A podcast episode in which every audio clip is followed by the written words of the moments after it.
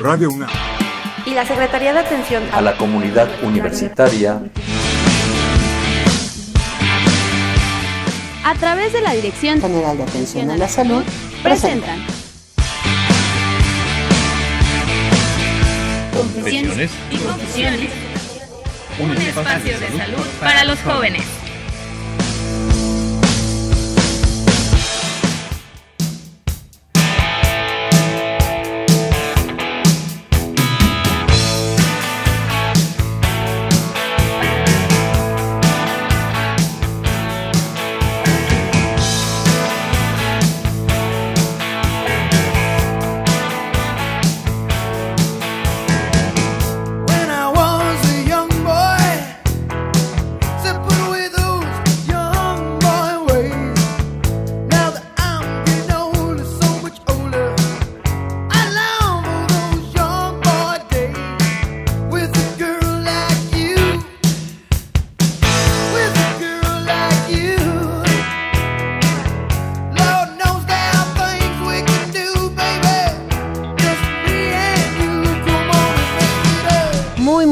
Tardes amigos. Pues bienvenidos a una emisión más de su programa Confesiones y Confusiones.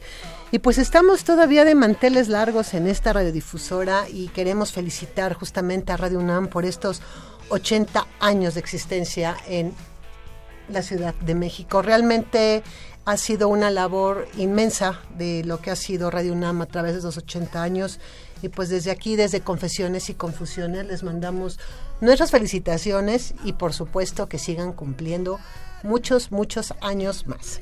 Y al mismo tiempo esperamos que también Confesiones y Confusiones continúe muchos años, llevamos 20, y esta gran fiesta radiofónica que, que nos llena de magia todos los días, en todos los horarios, nos acompaña, nos ayuda a estar mejor. Qué gusto, qué felicidad poder estar en estas cabinas universitarias. Y yo creo que también nuestro agradecimiento a todas las autoridades universitarias que han hecho posible que la, dirección, la ahora Dirección General de Atención a la Salud tenga este espacio, este espacio que nos permite llegar a todas las familias, no solamente a los jóvenes como era nuestro objetivo original, sino ahora a todas las familias con información fácil, ajustada a todos, pero sobre todo muy práctica para, para el buen desarrollo de todas las familias que nos llegan a escuchar. Gracias a todos, gracias a Radio UNAM y gracias a los directivos que han hecho esa posible que estemos por acá.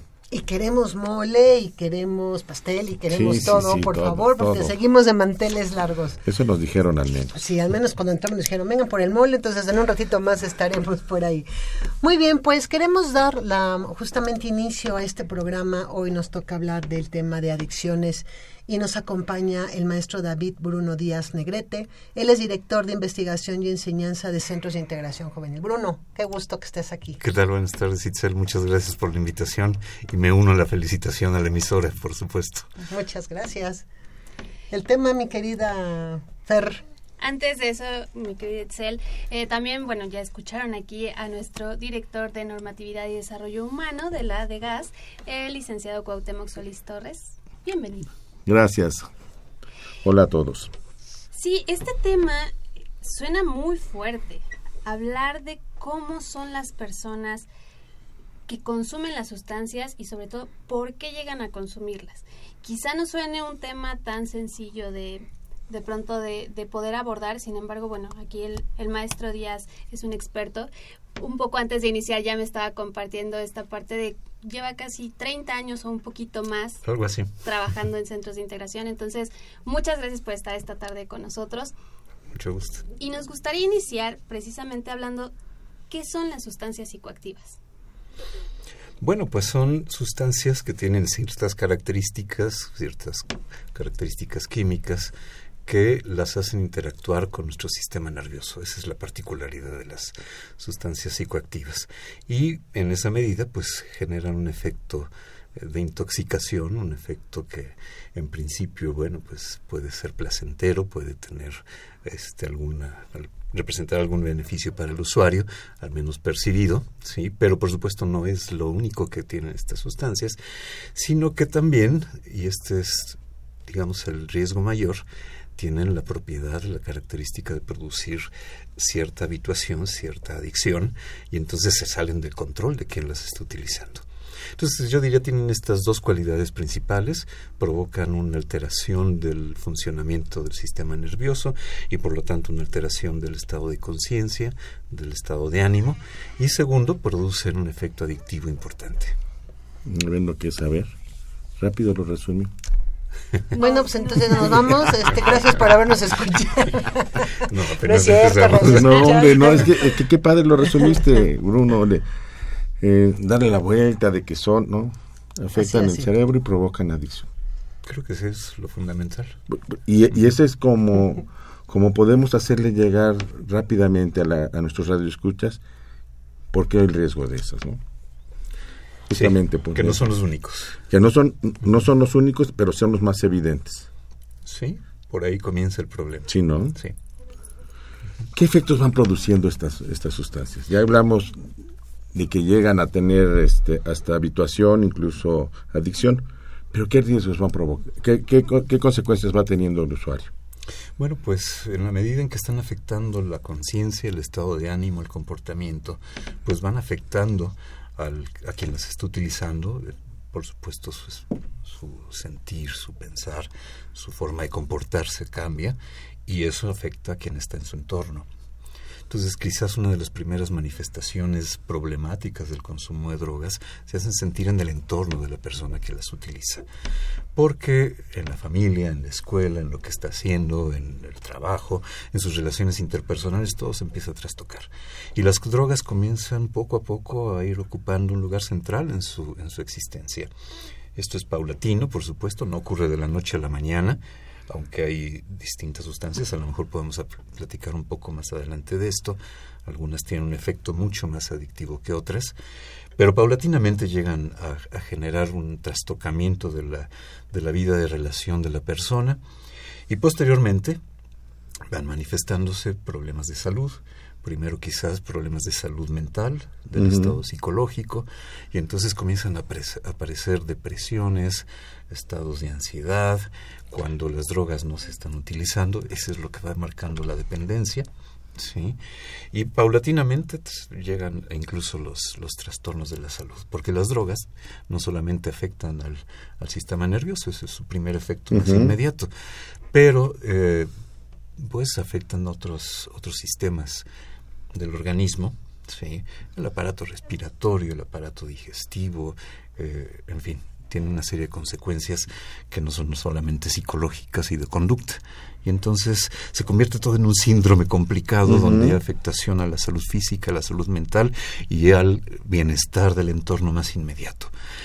Hay quien dice que las, las drogas, el consumo de drogas es un síntoma social, ¿sí? Es este, yo creo que es un fenómeno que tiene muchos ángulos, Muchas aristas. sí. Y este, y en ese sentido el, el problema de las drogas, el consumo de las drogas, eh, afecta también la vida social, la vida de relación. Ujú. Y decías, quizás es donde primero se comienzan a manifestar los problemas, ¿no? Sí, por supuesto. Yo creo que esto que tú dices en la parte física, digo, aquí voy a poner un ejemplo, obviamente vamos a hablar, como bien comentas, un poquito más adelante de, de- de todo lo que es este.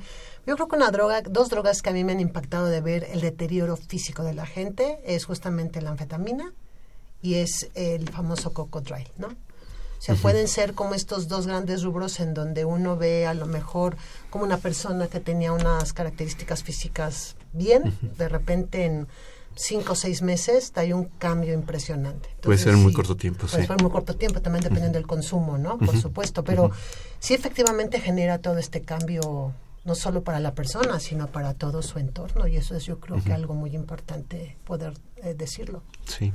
Una sustancia como las metanfetaminas particularmente, ¿no? metanfetaminas, ujú. Sí. Que este, se están extendiendo en, en el país, es algo que, que nos preocupa en centros de integración juvenil porque su consumo estuvo muy localizado en algunas zonas durante mucho tiempo y se está comenzando a extender en práct- prácticamente en todo el país. Sustancias como las, las metanfetaminas o bien como el crack, que es un derivado de la, de la cocaína, este muy muy este alterado es realmente basura química lo que lo que esto eh, constituye sí producen patrones de consumo muy deteriorantes en muy corto plazo por eso decía yo hace un rato las las drogas llegan a tener todos efectos nocivos de diversa naturaleza pero hay algunos que los producen en un más corto tiempo ¿sí? Metanfetaminas, crack son sustancias que los producen de veras en muy corto tiempo, quizás en unos meses el usuario deja realmente de sus actividades habituales, ¿sí? está concentrado exclusivamente en buscar la droga, en consumirla, en buscar su efecto, ¿sí? porque luego la depresión puede ser muy fuerte. Claro. ¿sí? Y entonces esto lo saca de la esfera laboral, lo saca de la escuela, por supuesto altera sus relaciones en la familia, ¿no? Abandonan a la familia prácticamente, ¿no? se ven inmiscuidos en actividades delictivas, en fin. No es necesariamente que las drogas estén produciendo esto, yo sí quiero aclararlo, ¿no? Porque luego hay una asociación muy directa entre delincuencia y drogas. No, no, no es necesariamente el caso, ¿sí? Pero este, en la medida en que van afectando todas estas esferas de la vida social, pueden poner al usuario en riesgo de incurrir en esas, en esas conductas. Esto en muy corto, en muy corto tiempo para drogas como estas. Sí. Hay otras que quizás son menos notorias. Quizás los jóvenes también tienen que estar alerta frente a estas otras sustancias porque persiste mucho esta idea de que no son nocivas, ¿sí? De que como son naturales. Sí, son verdes, son naturales, entonces no causan daño. Sí. Y no. Y no, sí, sí lo causan. Quizás no tan manifiesto como, como estas drogas de las que hablábamos ahora. Pero este... No tan manifiesto, pero pero sí van deteriorando a las personas. Y Sí, algo claro. que has estado mencionando mucho y que nosotros también hemos trabajado mucho aquí en estos programas es a su entorno directo. ujú, ¿sí? A querer o no, todo su entorno en- directo se ve trastocado sí, por la preocupación que les puede causar a alguien que está consumiendo, por los aspectos económicos, porque bueno, este, yo creo que nadie en su gasto familiar tiene presupuestado tanto para mis sustancias psicoactivas o tanto para las sustancias psicoactivas de mi hijo, de mi hija, ¿no? Entonces, y eso debe de salir de algún lado. claro. ¿Sí? Sí. A veces sale en primera instancia pues de la familia, de los bienes familiares. Sí, Estas, estos, estas alertas que les hemos dado a quienes nos escuchan de cuidado cuando las cosas empiezan a desaparecer. Los Cuidado cuando este, empiezan a desaparecer 20, 40, 50, 200 pesos del monedero que aparentemente no podrían generarle problema a algunas personas, pero bueno, Son los primeros indicios. son los primeros indicios, no son este, las primeras características de estos consumidores al, al principio. Y después, pues algunos, como bien lo mencionabas, no porque tenga que ser así, pero para conseguir numerario, para conseguir dinero, pues se tienen que inmiscuir en actividades delictivas o volverse distribuidores o, Sí, o, o, sí. o una serie de cosas que no era lo que la familia estaba esperando en un principio que jamás seguramente pensaron que por ahí iba a ir el, el derrotero de la, fa- de, de la vida de uno de sus familiares y esto los afecta. Sí, Para bien o para mal, más bien casi siempre para mal, Sí. los afecta. Sí, el efecto en la familia tiene también diversos componentes, eh, se han estudiado de distintas maneras. Uno de los primeros efectos para la familia es el temor, La preocupación, el no saber qué hacer, el no saber cómo Y aún enfrentar antes de eso un poquito, ¿no? ¿no? Sí. La negación.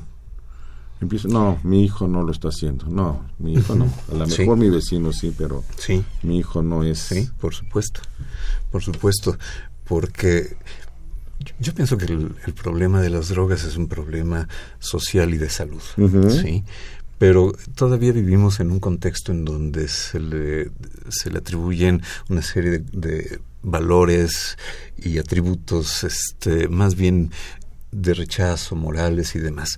Y eso a la familia la lleva a enfrentar la situación con vergüenza, con temor y con vergüenza. Y entonces viene la negación. ¿Sí? No queremos ver el problema, no queremos hablar de ello. Es un silencio, es un secreto compartido en la familia, un secreto a voces, pero todo se acalla. ¿sí? Y entonces comienza a generar en la familia una serie de perturbaciones afectivas Sí, esto es interesante porque la misma familia comienza a ser víctima de depresión, de estrés, de una serie de alteraciones del afecto que no son directamente, este, o que más bien son producto directo de, que alguien esté usando las drogas en casa. Este, y luego viene la parte económica. ¿sí?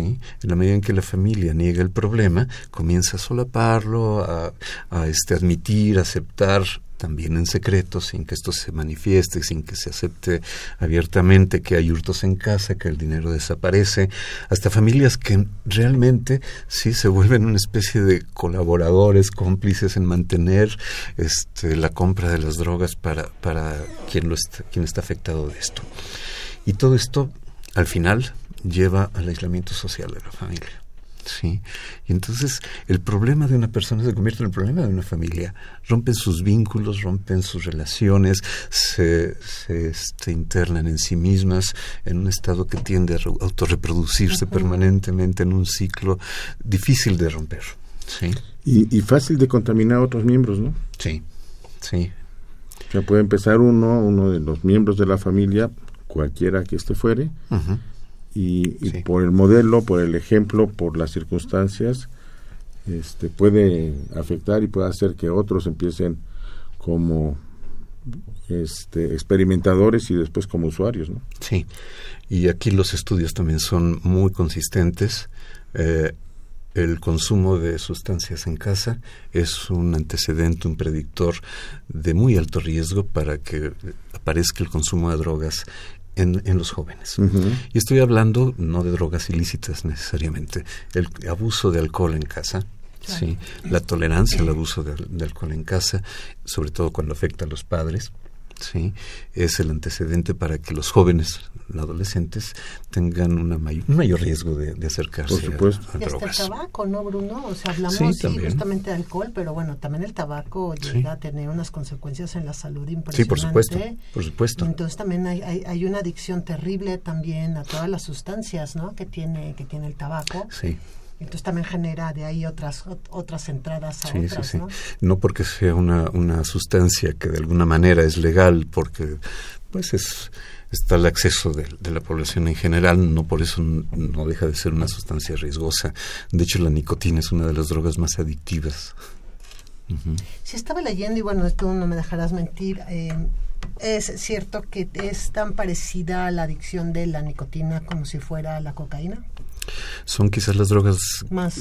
con un, ef- un efecto adictivo más inmediato. Sí, quizás no es de la misma intensidad del efecto adictivo, pero bastan unas fumadas al, al cigarro para que haya un, un fenómeno que se denomina de neuroadaptación. Es decir, nuestro sistema nervioso se adapta a la presencia de la sustancia y la requiere.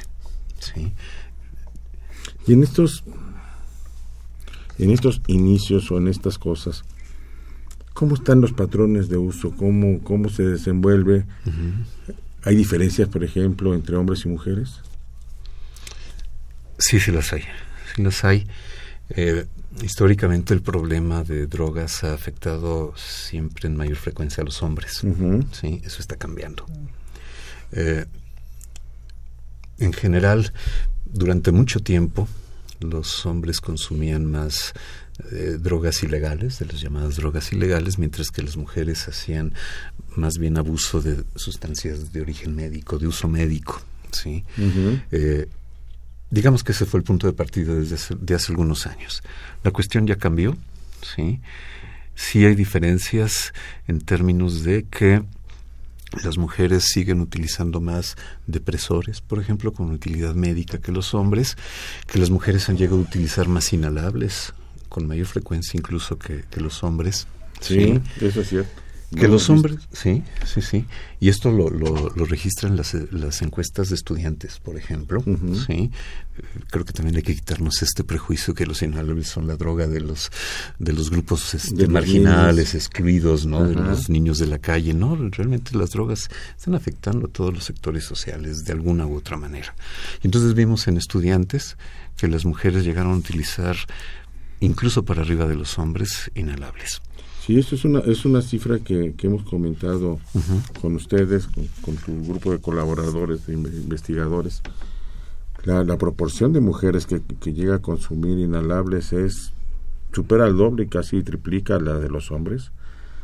Y este y han encontrado la manera de hacerse de ellos, bueno, en, en muchos de los productos que uno llevaría a casa no pensando que pudieran este, convertirse en eso, ¿no? Y uno de ellos es el, el aire comprimido para limpiar las computadoras. Por ejemplo. Por ejemplo. Sí. Ya no es el thinner, ya no es el aguarrás o, o, o, este, o los pegamentos, ¿no? Ahora son este otro tipo de cosas. Y vemos en la internet la manera de, de, de preparar algunas cosas también, algunas monas. Sí. Y que creo que lo platicábamos tú y yo en alguna ocasión. Esto de que las mujeres estén consumiendo más inhalables también está asociado a que les quite el hambre. Y toda esta imagen del cuerpo, Ajá. eh, sí, sí, así es. ¿sí? Y que es una droga diurna, porque la pueden consumir en, durante el- su estancia fuera de casa y cuando regresan a casa, pues aparentemente no huelen, ¿sí? Ya, Bueno, ya pasaron los efectos. Sí, algunos inhalables sí tienen un olor muy penetrante y es quizás también alguno de los primeros indicadores de que alguien está usándolos. Y eso es lo que tenemos Sí. que, que empezar a ver, ¿no? ¿Cuáles son esos indicadores? O sea, esos cambios de comportamiento, esos olores, como bien dices, que no habituales. Entonces, pues este, es por ahí que tenemos que, que dar. Las edades de inicio, Bruno. Perdón, Bruno, antes de que nos contestes, ¿qué les parece si vamos a un puente musical? Ah, nos vamos al 55 36 8989. En nuestro número en cabina es el 56 82 2812. 56 82 2812 y 55 36 8989. Hoy en Confesiones y Confusiones, hablando de las características de los consumidores de sustancias. En un momento regresamos.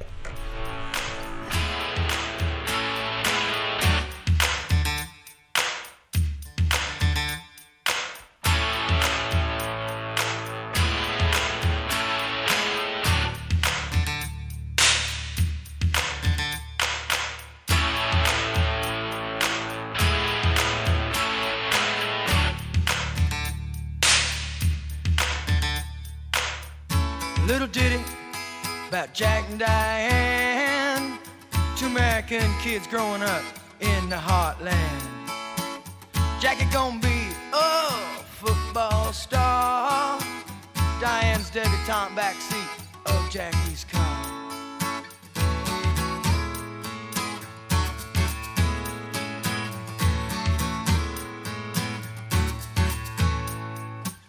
Sucking on chili dog outside taste freeze.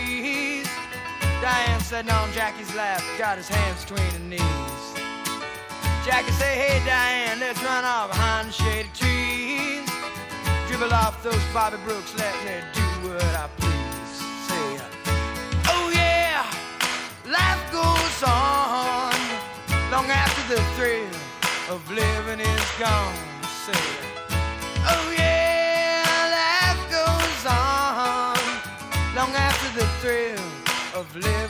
is gone. To walk on.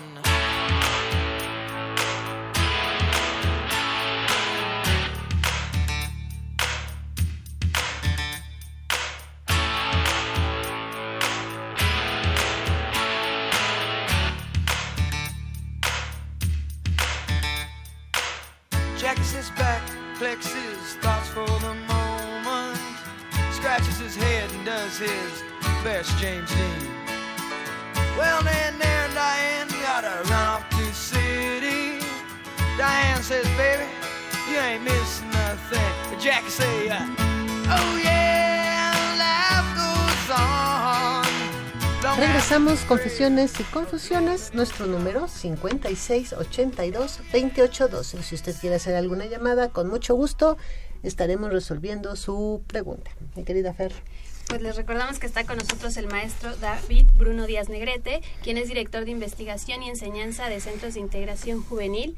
Y nos quedábamos antes de este pequeño puente musical hablando sobre la edad de inicio y cómo también esto influye tanto en los patrones de consumo como en la adquisición o el acceso a ciertas sustancias.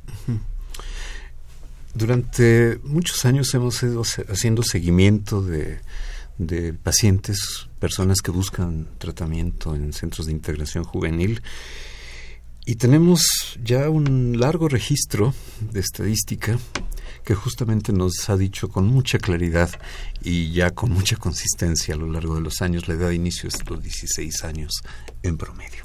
¿sí? No quiere decir esto que no haya este, muchachos, niños, incluso que las utilizan y las prueban en una edad anterior, que hay quienes las pueden utilizar también más tardíamente, pero los 16 años, 16 años es la edad promedio. Y bueno, Coincide con muchas cosas, ¿no? con muchas cosas. O sea, están en segundo de prepa, ya se habituaron a estar fuera de casa, ya tienen otras cosas, están a punto algunos de, de- yo les digo que es el pase mágico conseguir el INE, ya con eso ya pueden, este, Es parte de nuestros ritos Sí, de, ¿no? de iniciación. Sí, sí, entonces, este, qué bueno que, que, que, que tengamos claro por dónde está más o menos la edad de inicio y debe variar dependiendo del tipo de sustancia, ¿no? Algunas antes, algunas después. Sí, sí, sí. por accesibilidad, por Estoy hablando de un costo, promedio, ¿eh? Sí, sí, sí, sí, claro, pues es el, el promedio. ¿Sí? Entonces, ¿cómo las consiguen? ¿Cómo le hacen? Las, las drogas llegan a las personas por los contactos más cercanos. ¿Verdad que sí? Sí, Y a veces somos los padres los que las llevamos a casa sin querer. a veces, sí, que no somos cuidadosos de dejar algo al acceso sin imaginar que puede ser utilizado para este efecto. Son los amigos también, sí. Las, las drogas son un fenómeno que de alguna manera, la edad de inicio lo, lo refleja, se asocia con una fase crucial de la, de la vida de todos nosotros, la adolescencia. Sí. Y entonces en la adolescencia, justo en estos procesos de transición, de, de cambio, de salida del, del ámbito familiar para ingresar a la vida social con mayor autonomía cada vez y demás, uno de los factores cruciales son los amigos. ¿Sí? El grupo de amigos es un espacio de identificación, de pertenencia, que le permite y nos ha permitido a todos ¿sí? reconfigurar nuestras relaciones con la familia, aprender una serie de roles sociales y demás, ejercerlos ahí. ¿sí? Y se vuelven entonces en un espacio fundamental para el crecimiento de todos nosotros. Y entonces los amigos, en una cultura donde además las culturas juveniles, las subculturas juveniles han propiciado que las drogas tienen, les ofrecen a los jóvenes algún, algún beneficio este, en ese ámbito, los amigos con frecuencia hacen presente las drogas, las hacen accesibles para quien además está cursando una etapa como muchas de la vida, pero particularmente complicada. De- decía Itzel hace un momento, todos estos factores de riesgo de los trastornos afectivos, de, de, de, de querer solventar algunas cosas, estas falsas expectativas que, los, que muchos chavos tienen respecto al consumo, y no solamente los chavos, ¿eh? yo creo que muchos consumidores este, llegan a hacerlo por, por falsas expectativas de poder, que decía, evadirse de los problemas o... Sí, evadirse, no enfrentar la realidad, porque yo creo que ha habido parteaguas en cuestión en las sociedades, ¿no? Hay sociedades que han enfrentado muy bien las situaciones de crisis y ha habido adolescentes que los han enfrentado de una manera bien, como dicen Sí. ahora, y han utilizado y creo que lo han hasta desgastado el término de resiliencia, ¿no? Pero también hay otras sociedades eh, de adolescentes donde pues simplemente es un espacio en donde no me importa lo que pase, ¿no? Y en esa actitud así de, eh, qué bueno, a ver qué pasa. Entonces, bueno, sí, la, sí es muy cierto que la característica de los adolescentes es determinada, pero yo sí creo que cada, que los adolescentes en diferentes épocas y en diferentes décadas ha ido cambiando definitivamente la forma en cómo se relacionan y la forma en cómo resuelven la situación en las que ellos están. Sí, en ese sentido habría que ver cuál es la situación de nuestros adolescentes ahora, Actuales, claro. con todo este acceso a redes sociales, al Internet, una capacidad de comunicación y de vínculo que rebasa cualquier frontera incluso, ¿no? Este, y que está modificando las, las relaciones interpersonales, ¿sí? Terrible. La posibilidad de vincularse con extraños, incluso en la red, con personas que están distantes en el, en el espacio, ¿verdad? Y de al mismo tiempo aislarse de los entornos inmediatos. Algo debe estar ocurriendo, yo no, no, no conozco el tema, pero por supuesto que debe estar gestando condiciones que a lo mejor también propician los consumos. Y que yo Sí. creo que esto que estás eh, diciendo, hay un ejemplo, ¿no? Lo, estos videos que están en, en- en- en Facebook, de cuida lo que tus hijos ven. Porque definitivamente a través de todas estas redes sociales, pues también hay una gran, gran trata de personas. Son riesgos, Entonces, claro. yo te sí. conozco, yo te veo y llego yo como mujer y digo, ah, pues ahí está el niño que me mandó su foto y resulta que no es niño, que es un adulto y que la secuestran y que nunca más vuelven a saber, ¿no? Entonces, a lo mejor suena muy crudo, pero es eso es una realidad y eso es algo que estamos viviendo actualmente. Entonces, sí, quizá las redes sociales dieron una mayor apertura a nuevos consumos, porque incluso hasta uno busca en YouTube y hasta dice cómo hacer Sí, sí, determinadas sí, mucha información. La, mona de la que estábamos ejemplo, hablando, la mona. ¿no? Sí, claro. Entonces ahí nos está generando. El otro estaba viendo un programa en la televisión justamente de cómo hacen las metanfetaminas. Yo me quedé sorprendida de toda la cantidad de cosas que le echan, que son puros químicos además. Pero lo más terrible es después de ver cómo la hacen, la persona que está viendo ahí le dice a la niña, pero es que después de ver cómo la haces te la vas a consumir. Claro. Digo, wow. O sea, a mí realmente eso es algo que yo digo, ¿dónde está tu conciencia? Hay una serie de creencias, de, de falsas creencias respecto a las, a las drogas, que pues a pesar de que sepa uno en qué consisten y cómo están preparadas y demás, pues este en la expectativa de conseguir esos efectos que parecen muy muy positivos, muy, muy agradables, se, se hacen a un lado. Estas creencias van por muchos lados.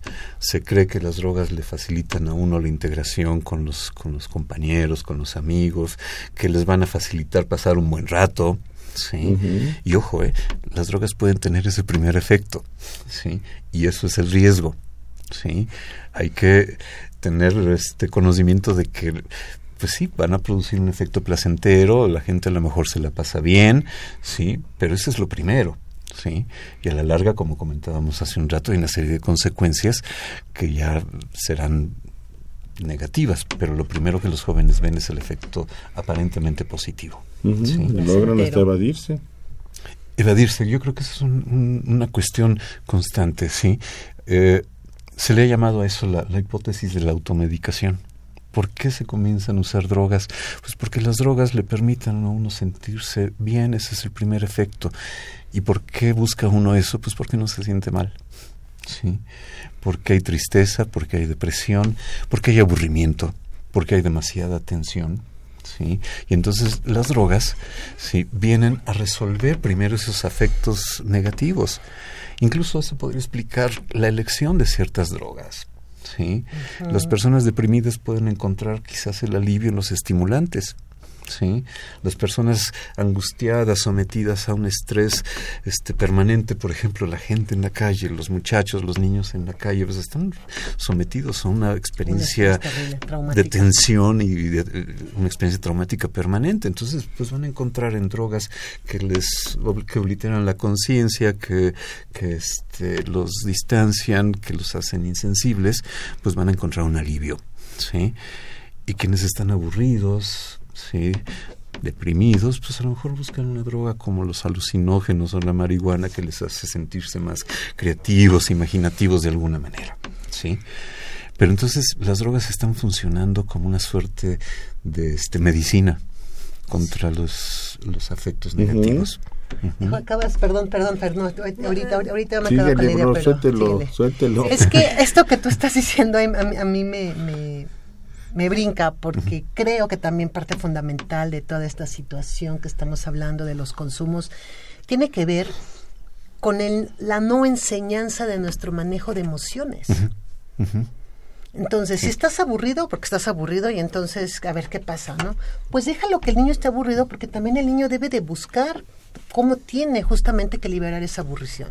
Si el niño o la niña están tristes, bueno, pues déjalo que estén tristes, pero no vayas coartando esta parte de las emociones, déjalo que vaya liberando.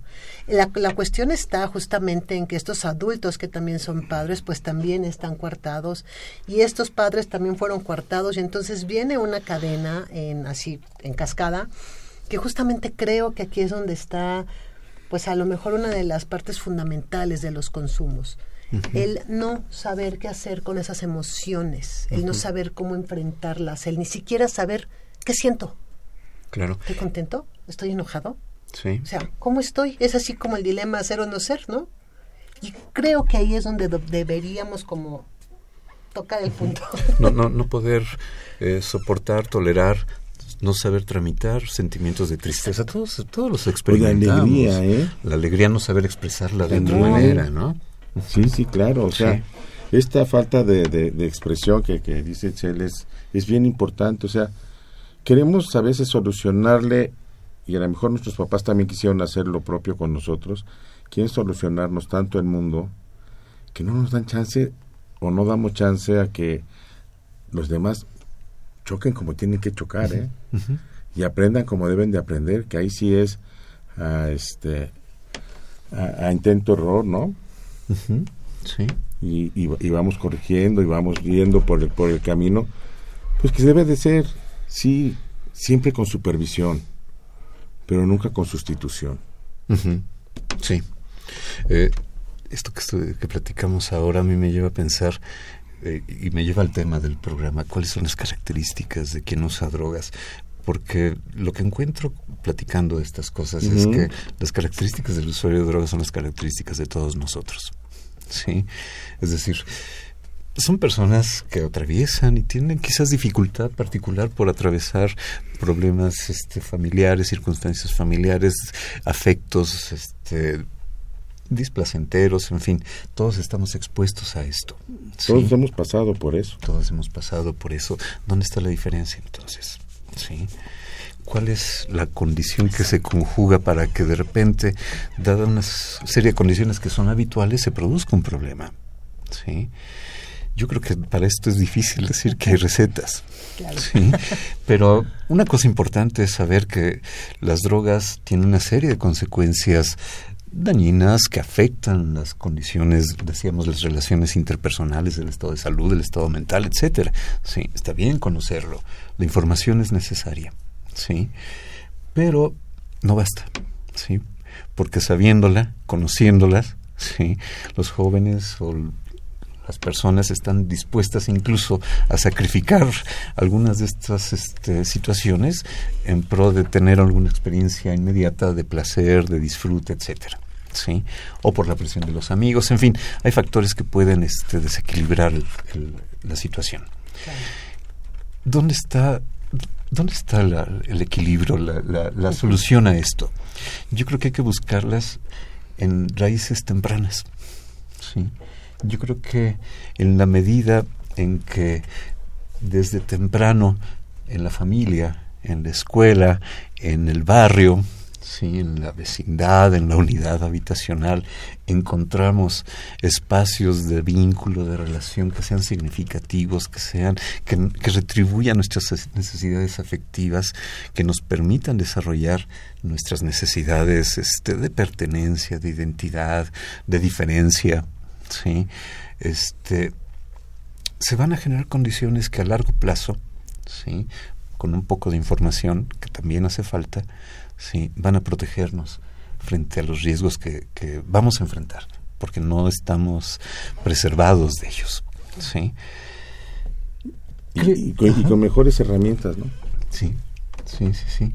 Creo que eso puede marcar la diferencia, sí, entre quienes en una situación llegan a probar drogas, sí, y pueden dejarlas, sí, porque no las drogas no se convierten, digamos, en el sustituto, sí, de carencias que, que persisten, sí, como podría ser el caso de quien sí sigue usándolas, sí, y pasan a ser una experiencia más en la existencia. Ocurre esto, sí, hay muchos probadores de, de drogas que no, no siguen utilizándolas, ¿sí? En la medida en que tienen este soporte social, de vínculo, de pertenencia, ¿sí? que pues al final se gesta a lo largo de toda nuestra vida, ¿no? Y, y hay que aprender a escucharlos, ¿no, Bruno? Todo esto, lo que estamos comentando, pareciera que es el, el, el corolario de la de la encuesta que hizo el YAPA en los tiempos de, de Rafa Camacho, en donde, ¿qué era lo que pedían los chavos? Espacios para poder convivir, donde pudieran practicar deporte, donde estuvieran seguros. Eh, y seguimos buscando otras cosas en lugar de dotarlos de de lo que necesitamos para de lo que vivir. quieren además porque eso es lo que Sí, quieren por supuesto, por supuesto. y, y- y seres de las que siempre está- tenemos que escucharlos tenemos que hacerles caso ten- oigan lo que lo que nos están diciendo vean lo que nos están queriendo mostrar. Porque es la única manera realmente que tenemos de llegar a las comunidades. Y somos convencidos de que no hay una receta universal para atacar a todos y cada comunidad tiene expectativas y tiene necesidades no satisfechas que las que podríamos entrar algunas muy inmediatas y muy fáciles ¿eh? Y que podrían significar grandes cambios para mucha gente. Sí, sí. Es como estas medidas de dar oportunidad de que una comunidad tenga agua potable, ¿no?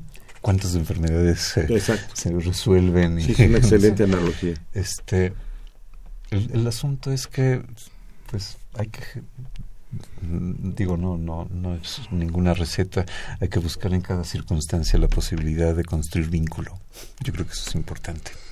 Sí. Y construir un vínculo también alejados de esta de este no querer saber, volvemos a la negación. Muchas veces si tocamos el tema de alguna sustancia, hablar del alcohol, hablar del tabaco, de pronto es como no, mejor no lo toco porque puedo llegar a incitar, porque tal vez no conozco exactamente qué sucede. Entonces yo creo que también una buena herramienta como familiares, como amigos, de pronto sí llegar a romper esta parte de que no que sea un tema tabú. Sí. No, es, es también generar información, generar protección. Sí, y creo que rompiendo el tabú justamente el- cuando aparece en algún indicio, alguna situación preocupante en la familia, la posibilidad de abrirlo, ¿sí? de ventilarlo, de acercarse y, sobre todo aprender a escuchar, ¿no? Sí, porque el- la posibilidad de hacer contacto con las emociones pasa mucho por la capacidad de encontrar la escucha de, de alguien de confianza, ¿no? Por supuesto. Y yo creo que esta parte es muy, muy importante. El otro día eh, llega un chico ahí al servicio médico y tenía cita en el área de psicología. Y para su mala suerte, este, la persona con la que lo asignaron de las dos veces nunca estuvo.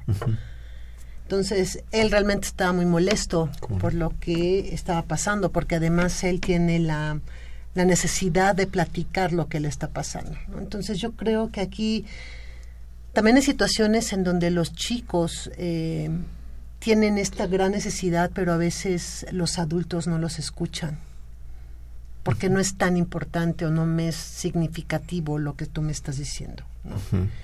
y realmente escuchando la historia de, de este chico, pues es una historia en donde deciden por él, deciden, el papá decide eh, de, de irse con, bueno, venirse con él a la Ciudad de México, meterse a vivir con la abuela y el señor terriblemente con una obesidad, el señor de- completamente deprimido y él hace una el hijo hace una alianza, ¿no? Con, con, con el papá. Entonces, obviamente, conforme va creciendo, dice, pues es que yo quería salir con mi familia, pero no podía porque tenía que cuidar a mi papá. Entonces, también muchas veces estas historias de vida en donde el adulto debe de cuidar al niño, pues pareciera ser que no existe, sino el niño acaba cuidando al papá o a la mamá. Entonces, también aquí estas partes llegan a ser muy complejas y, y muy difíciles también de resolver porque el que tiene que ser cuidado pasa a ser cuidador. Y todavía no tiene ni las herramientas ni las emociones suficientemente maduras para poder tomar la situación en sus manos porque supuestamente el adulto es el que le debe de dar esa protección. Sí, sí. La, la paternidad creo que tiene muchos ángulos, sí. El cuidado y el buen cuidado, de los hijos, lo cual no es fácil. ¿eh? No, por ¿Qué- supuesto. ¿De qué que estamos no es hablando fácil. cuando no, decimos no, no, eso? claro, claro que no Este, es fácil. creo que es un elemento crucial, ¿sí? Y lo señalo porque es un elemento que luego cuesta mucho trabajo desarrollar, ¿sí? Venimos de, de una sociedad con esquemas muy patriarcales en la familia, ¿no? Con esquemas de autoridad también matriarcales, Más también matriarcales. Pero que es más matriarcal que patriarcal, Bruno, y mira que... Sí, sí, sí, sí. ¿No? Es decir, el, el patriarcado tiene sus contradicciones y, y no es lineal. ¿sí? Exacto. De ninguna manera. Pero en donde había esquemas de ejercicio de la autoridad, sí, que distanciaban mucho a los padres de los hijos y entonces se hacía problemático el cuidado. Sí, esa familia ya, ya se ha transformado, ya no es la, la norma. Se le puede encontrar uno de vez en cuando, pero no es, no es la norma. Creo que la situación ha, ha derivado en una crisis este, inversa. ¿sí? en donde se han desfigurado los lugares de los padres, ¿sí? En donde los hijos, si de repente se ven situados en lugares como estos, en donde tienen que hacerse cargo del cuidado de los padres, en donde los padres luego tienen mucha dificultad para situarse frente a los hijos porque se genera toda esta cultura de voy a ser amigo de mis hijos, no, los padres no son amigos de sus Son hijos. padres, punto. Sí, pero se, pero se genera una dificultad fuerte para ocupar ese, ese lugar. Y luego hay unos fenómenos como de regresión en donde para ocupar el lugar de padre me sitúo en un lugar de autoridad, este, donde nuevamente impido el diálogo, la escucha, etcétera, el cuidado. Entonces es un- una cosa difícil de construir. Sí. Sin embargo, esto que tú comentas de en relación al ejemplo es Ajá. una, pero está otro caso que nos comentaron en una en una red de instituciones contra las adicciones de un chico en uno de los colegios aquí en la ciudad que este tenía que presentar un examen no llegó, todos se preocuparon, tal que habló la mamá y les dijo, este sí va a llegar a presentar el examen, pero este pues va a llegar golpeado. Pues ¿cómo que va a llegar golpeado? Si es que su papá lo golpea. Como no saca las calificaciones que él espera, entonces les, le pone unas golpizas al muchacho de 14, 13 años, ¿no? Y entonces esa es la otra parte, en donde el poder por violencia pasa a ser, pero además aquí es, no solo le pega al hijo, le pega a la mamá también, porque entonces ella quiere defender esa parte de no lo maltrates y entonces la mamá también acaba siendo víctima de violencia, ¿no? Entonces son como estos dos puntos o la parte en donde los abandonan completamente emocional y pues crece como tú puedas.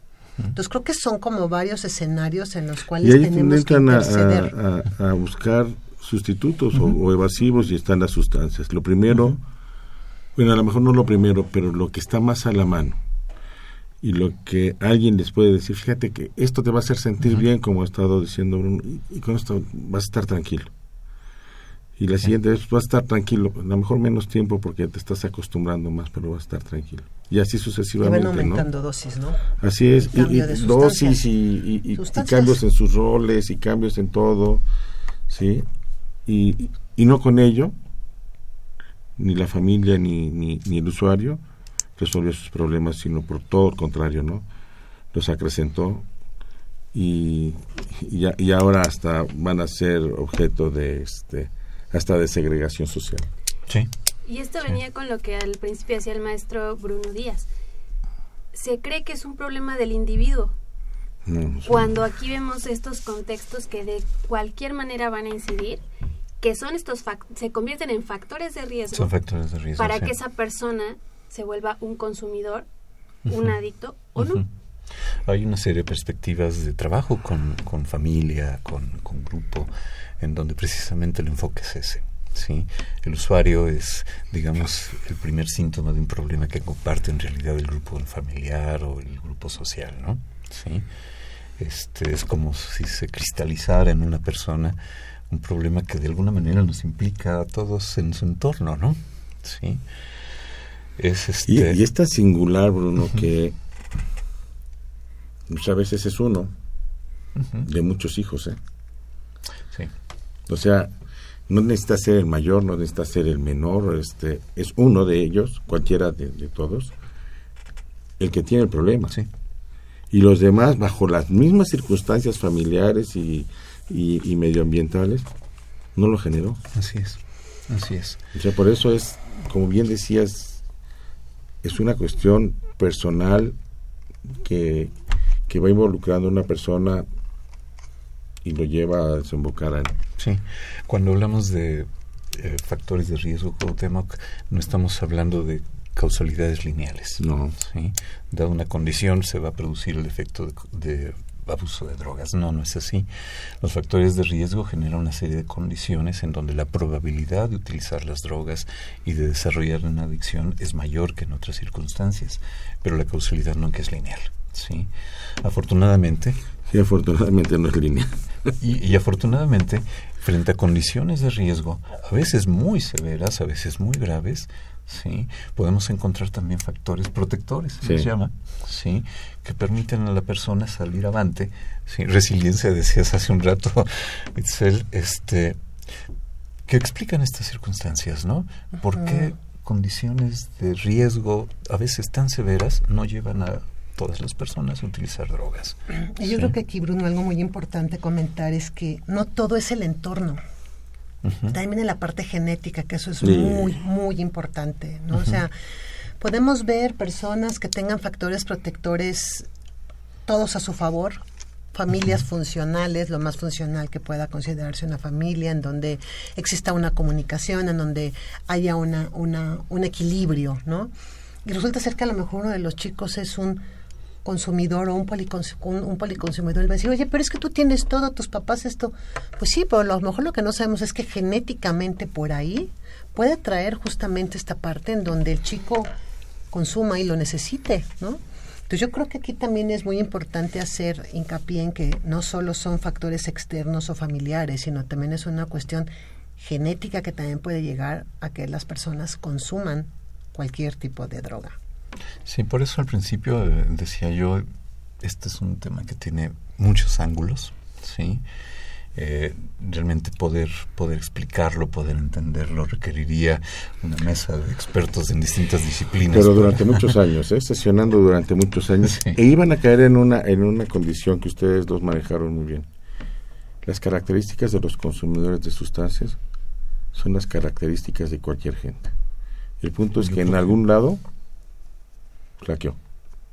Sí. En algún lado, algún lado, desde lo genético hasta lo social.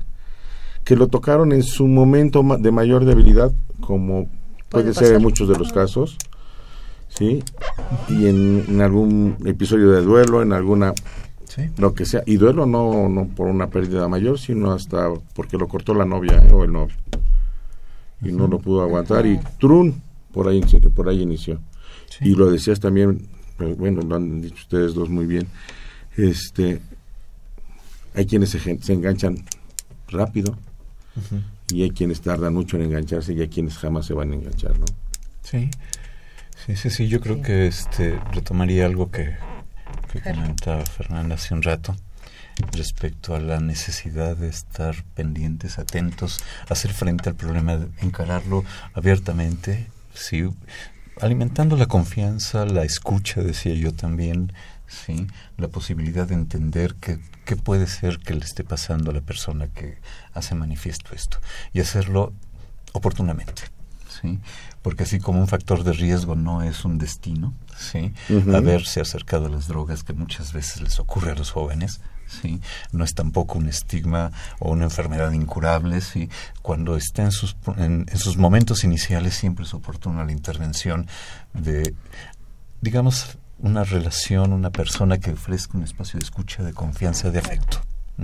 Y justamente Centros de Integración Juvenil es una de estas instituciones que, que nos apoya porque es abierta a cualquier persona, Sí. no necesaria ni exclusivamente para personas que ya tengan un problema de adicción. No podemos, por supuesto, abrir las puertas. Nuestras puertas están abiertas para todas las personas que puedan tener alguna inquietud, alguna preocupación.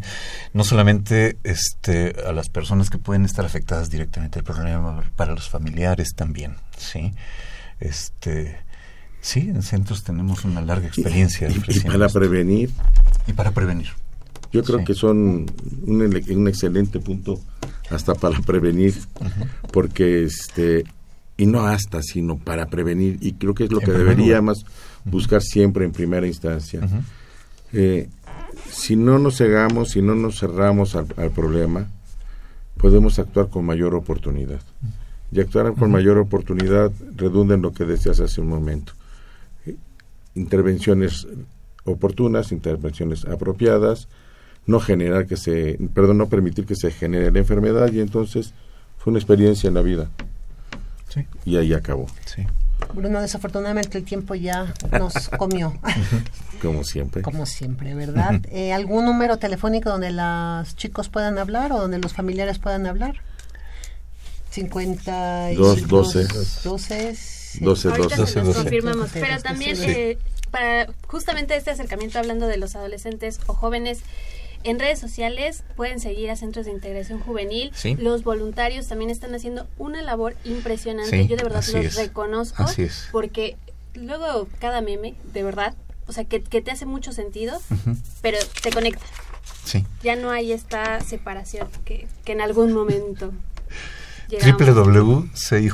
www.cij.gov.mx. Sí. Y si el teléfono es 52 12 12, 12 12, 12 y en la Universidad Nacional Autónoma de México en la Dirección General de Atención a la Salud es el 56 22 01 27 la línea Sistema de Orientación en Salud SOS. Bruno, un gusto que hayas estado con nosotros. Muchas gracias por la Muchísimas invitación. gracias. Muchas Muchísimas gracias. gracias. licenciado No, Cuauhtémoc Solís, gracias a como siempre. ustedes. Qué padre. Fernanda, amiga mía. Qué gusto haber estado esta tarde. Seguimos en el festejo y nos escuchamos la próxima semana. Soy Itzel Hernández, un saludo a toda la radiodifusora eh, Radio UNAM por estos 80 y maravillosos años. Por supuesto, gracias a nuestro Crescencio Suárez Blancas que nos apoyó en la música y en la continuidad, Juan Carlos Osornio. Nos escuchamos el próximo sábado. Buenas tardes.